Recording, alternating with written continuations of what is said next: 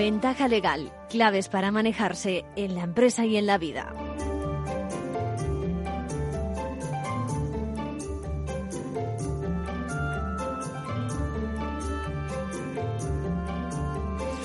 Bienvenidos, bienvenidos a Ventaja Legal. Hoy tenemos que abrir con mención del, sin duda, es el proceso de mayores dimensiones que conocemos hoy día. Es el que paraliza, aquel que paraliza la ratificación del plan de recuperación de la Unión Europea. El viernes 26 se planteó la supuesta vulneración de los acuerdos de la Unión Europea al dotarse de unos fondos de recuperación, esos deseados, tan deseados 750.000 millones de euros que todos los países esperan. Bueno, todo comienza con una denuncia suscrita, a veces sorprende, por tan solo 2.200 ciudadanos alemanes y que impide la ratificación hoy por hoy por parte de su país. Lo que se cuestiona es la cesión de poderes de los estados en favor de Bruselas, una vieja, por otra parte, polémica en Europa. No es la primera vez que el Tribunal Constitucional alemán pone sobre la mesa la abro comillas, potencial erosión de las competencias de los Estados miembros, cierro comillas, son sus propias palabras.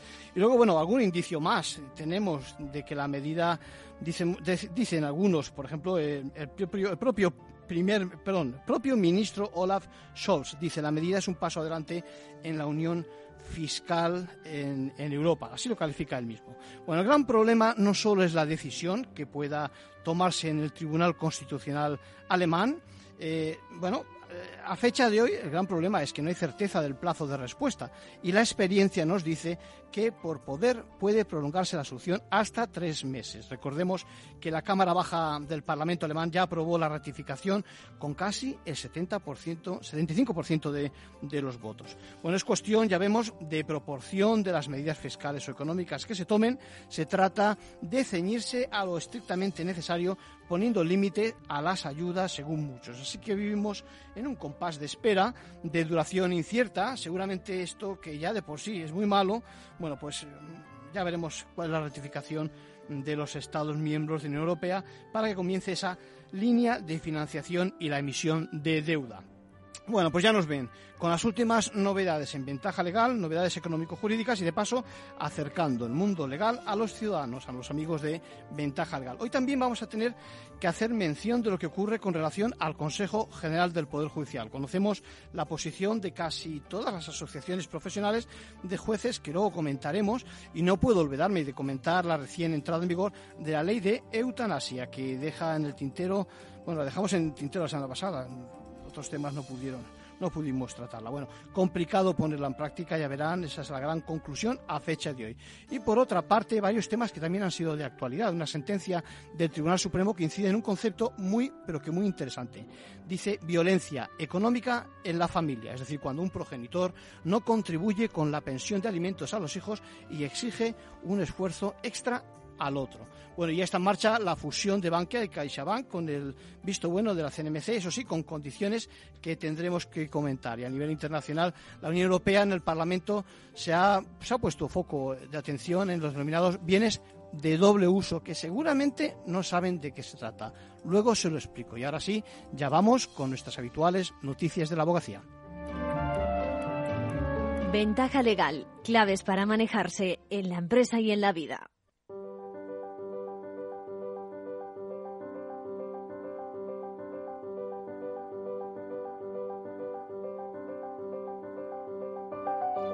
Ahora en Ventaja Legal, la actualidad semanal de la abogacía. Bueno, bienvenidas Isabel, bienvenida Sandra. ¿Qué tal? ¿Qué tal? Muy bien, Arcadio. Saludos a todos. Empezamos hablando de conciliación y no solo porque acaba de celebrarse el Día Nacional. El ministro de Justicia anunció hace un par de días que el periodo del 24 de diciembre al 1 de enero será inhábil para actuaciones judiciales. Anuncio que ha sido muy bien recibido por la abogacía, que lleva tiempo pidiendo que se regule el derecho a conciliar para que no dependa de la discrecionalidad de los jueces. La semana pasada tuvimos un caso claro de la necesidad de hacerlo. Un macrojuicio por narcotráfico se aplazó in extremis porque una de las abogadas estaba a punto de dar a luz y otra se había roto una pierna. También vamos a hablar de tecnología. La semana pasada se presentó el informe El sector legal cree en la tecnología, elaborado por Women in a Legal World y el Consejo General de la Abogacía, para hacer una radiografía de su grado de digitalización desde la perspectiva de los profesionales que ejercen el derecho en empresas y en despachos. Finalmente, también les contaremos que el BOE publicó el pasado 24 de marzo el Estatuto General de la Abogacía. A la vuelta de la esquina está ya su entrada en vigor el 1 de julio, por lo que profesionales y colegios de abogados tienen que ir poniendo en marcha las reformas que establece.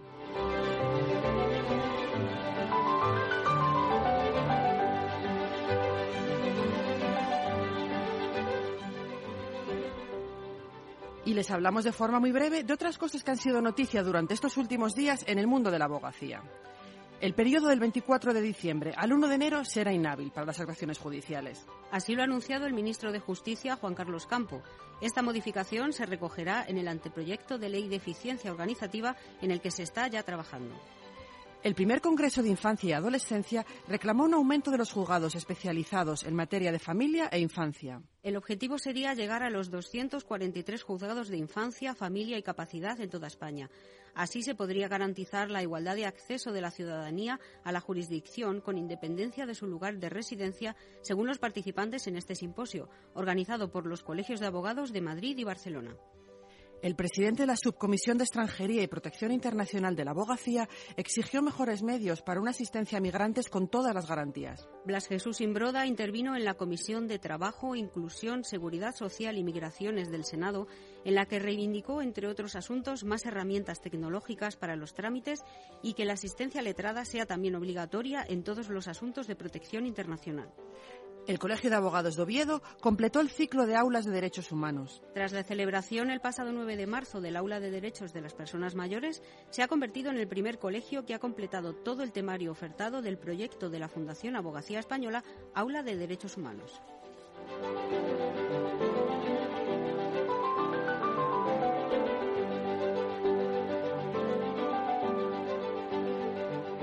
Una de las novedades que introduce el recién aprobado Estatuto General de la Abogacía es la necesidad de conciliar en la profesión. Que no se concilia bien es una de las quejas más repetidas por abogados y abogadas.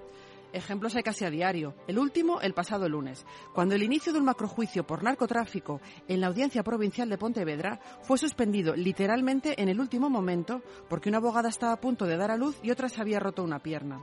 Begoña Trillo solicitó el aplazamiento ya que se había fracturado la tibia y el peroné. Aunque le habían dado al menos tres meses de incapacidad, el Ministerio Fiscal alegó que su situación no imposibilitaba el desplazarse desde Santiago y acudir en silla de ruedas. Se me ponía una tesitura que qué tenía que hacer, si desobedecer a lo que me dictaba el tribunal o comparecer a costa de, un estando de, de baja médica. Evidentemente esto no se puede tolerar, se nos está tratando con una falta de respeto tremenda. La abogada lesionada no acudió al inicio del juicio. Tampoco lo hizo Noemí Martínez, que salía de cuentas precisamente ese mismo día y tenía dos citas médicas a primera hora. La letrada se mostró muy sorprendida por la decisión de aplazar la vista.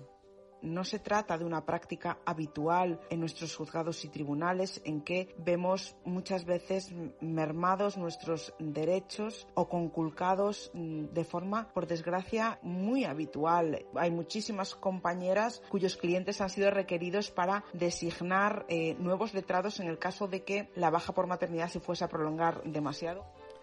Finalmente, la sala, formada por tres magistradas, decidió atrasar el inicio del juicio hasta el 22 de julio. En el caso de Trillo, sin embargo, sus dos clientes serán finalmente juzgados por separado, según han determinado las magistradas.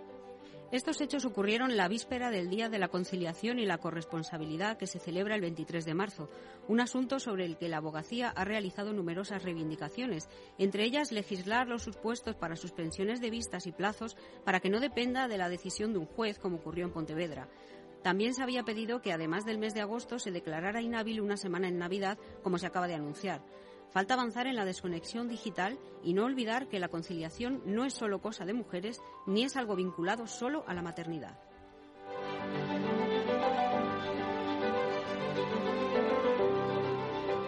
La abogacía ha incorporado el uso de la tecnología a su actividad diaria, pero hace falta darle un impulso para avanzar en la digitalización y aprovechar mejor las oportunidades que ofrece.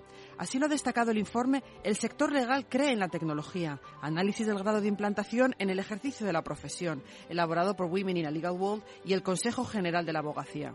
Victoria Ortega, presidenta del Consejo. Lo que ha conseguido es transformar lo que veíamos en una amenaza dentro de la profesión, como el uso de la tecnología, ya no solo en una oportunidad, eh, sino en una absoluta necesidad. Casi el 80% de los encuestados cree que es importante implantar tecnología como palanca para ganar eficiencia y prestar un mejor servicio. Y el 81% cree que aportará nuevos negocios al sector legal. Sin embargo, un 50% de los profesionales encuestados afirma que no dispone de tecnologías avanzadas y un 25% reconoce que carece de las competencias necesarias. Para avanzar en la digitalización, el informe señala la necesidad de una mayor inversión, así como de un acercamiento entre sector legal y tecnológico. Pero el principal reto es el cambio cultural. Marlene Estevez, presidenta de Women in a Legal World.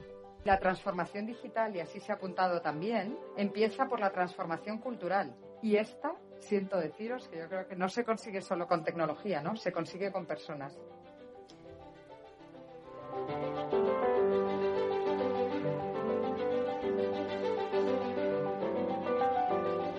Tras su aprobación por el Consejo de Ministros a principios de mes, el miércoles 24 de marzo se publicó finalmente en el BOE el nuevo Estatuto General de la Abogacía. Este texto actualiza la normativa que regula la profesión y la dota de un marco legislativo moderno y eficaz. Entre sus puntos más destacados regula por primera vez la prestación libre de servicios en todo el territorio nacional y europeo. Desarrolla de forma exhaustiva el derecho al secreto profesional que permanece incluso cuando ha cesado la prestación de servicios al cliente y establece el reconocimiento expreso para que los colegios de la abogacía puedan presentar denuncias ante el Poder Judicial en caso de reiterados retrasos injustificados en los juzgados y tribunales y cuando se produzcan conductas que afecten a la libertad o independencia de un letrado. Otros aspectos que se regulan son la transparencia en la gestión y el funcionamiento de los consejos y colegios de la abogacía. También limita la publicidad de los servicios profesionales, prohibiendo que se garanticen resultados o se incita al conflicto. Y establece la formación continua obligatoria durante todo el servicio profesional. El texto entrará en vigor el 1 de julio, lo que significa que tanto profesionales como colegios de abogados tienen que empezar a trabajar para ponerse al día con las novedades del nuevo estatuto. Para conocerlas, nada mejor que leer el último número de la revista Abogacía Española, donde se analizan sus aspectos más importantes. Y terminamos con la abogada de la semana. ¿Quién es Sandra y por qué? Se trata de Esther Pérez. Ella y Esther Ronda son las dos abogadas del colectivo Ronda que están detrás de la demanda interpuesta por 43 vecinos de Cerdañola del Vallés en Barcelona, en Barcelona contra Uralita por los daños sufridos por la fabricación de amianto. El Tribunal Supremo acaba de condenar a esta empresa, ahora llamada Coemac, a indemnizar con más de 2,3 millones de euros a los afectados. Y no se trata solo de trabajadores o familiares, sino también vecinos que vivían cerca de la fábrica que cerró en 1997.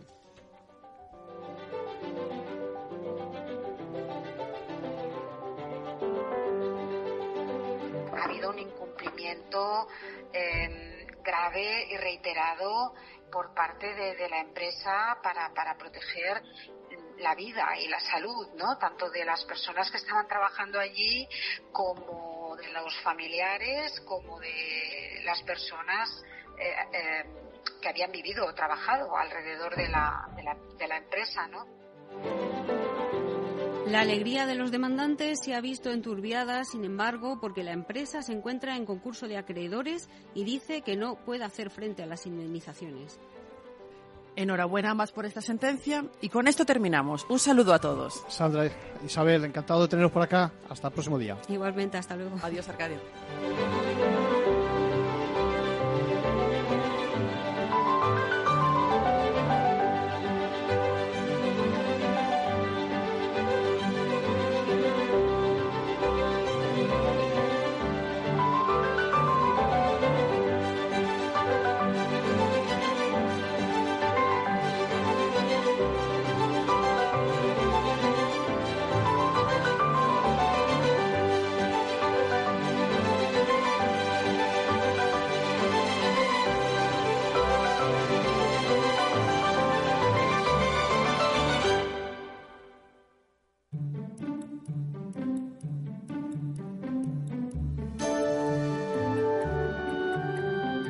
Bueno, hoy tenemos que hablar de un tema, eh, yo creo muy interesante por los conceptos que introduce, en este caso el Tribunal Supremo.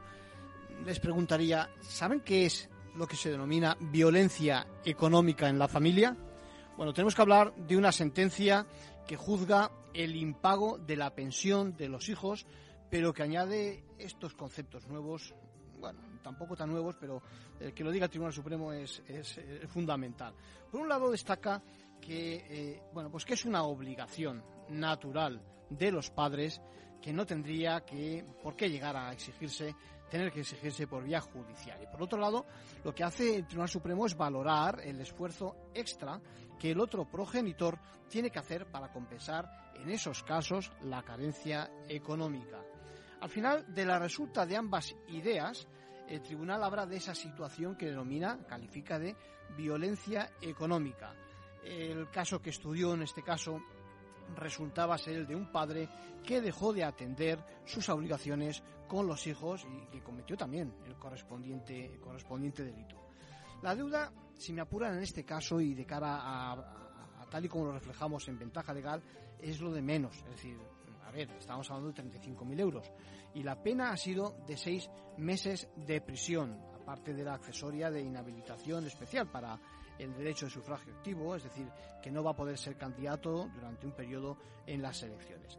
El Tribunal Supremo lo que hace es recalcar cómo el, incumplimiento de esta obligación deja, y cito textualmente, a los en un estado de necesidad dada su corta edad y la carencia de autosuficiencia. Bueno, y en este caso el padre también se condena, se le condena por un delito de alzamiento de bienes al haberse deshecho de su patrimonio dolosamente para justificar el pago. Ya digo, una aportación muy, pero que muy interesante la de hablar de la doble victimización. Primero la de los hijos necesitados de aquellos alimentos y luego, y esta es la aportación, la de otro progenitor que le tiene que sustituir aportándolos.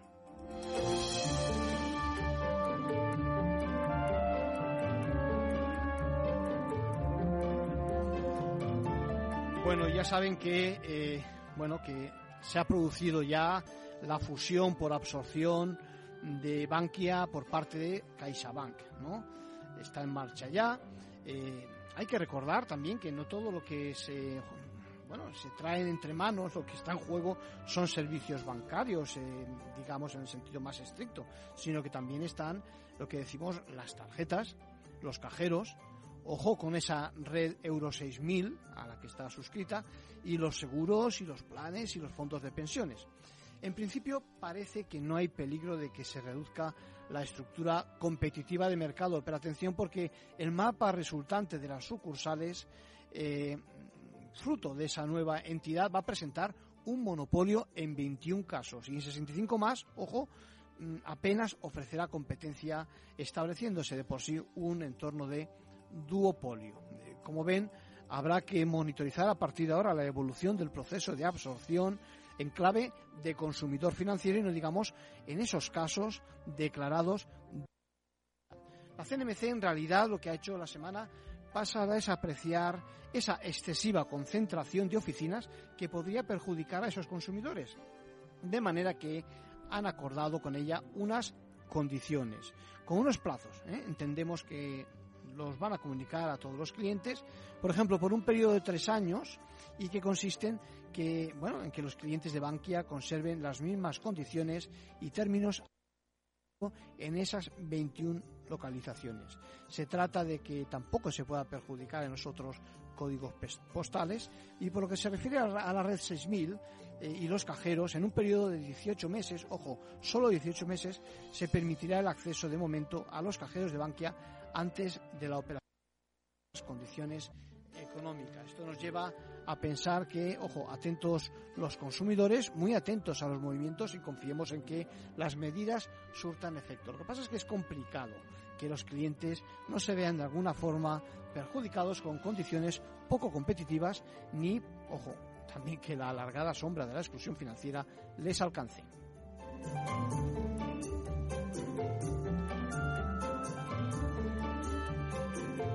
Seguro, seguro que han oído hablar de lo que se denomina, bueno, pues eh, esos bienes que tienen doble uso.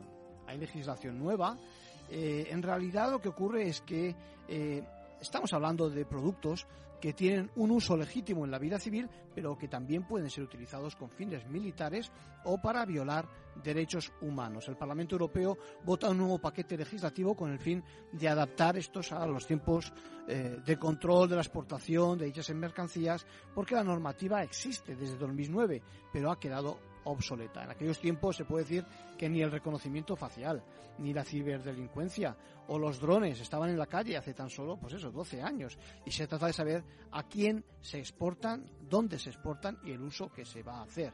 Se establece un control de transparencia de las exportaciones, es lo que exigen los tiempos, y si como hasta ahora ocurría, pues bueno, se involucra también a los brokers, a los intermediarios, pero incluyendo nuevas trabas, digamos, nuevas autorizaciones para acabar. La traba es para la delincuencia, evidentemente. Tanto con respecto a productos relacionados con la criptografía, como por ejemplo las transferencias de tecnología entre compañías. Bueno, la Unión Europea se suma así a los esfuerzos de oficinas como las conocidas eh, Bureau of Industry and Security americana o la Office of Export Enforcement de Estados Unidos también, no, la primera era inglesa, y a otros países también que reciben las notificaciones de las autorizaciones de exportación y hacen ese seguimiento a este esfuerzo, a este esfuerzo europeo. Es de esperar que se sumen también cada uno de los países integrantes de la Unión, que a título individual cada uno pueda hacer un seguimiento más detallado a través de sus propias aduanas y fronteras. Por lo tanto, ya saben, las amenazas de los malos hoy día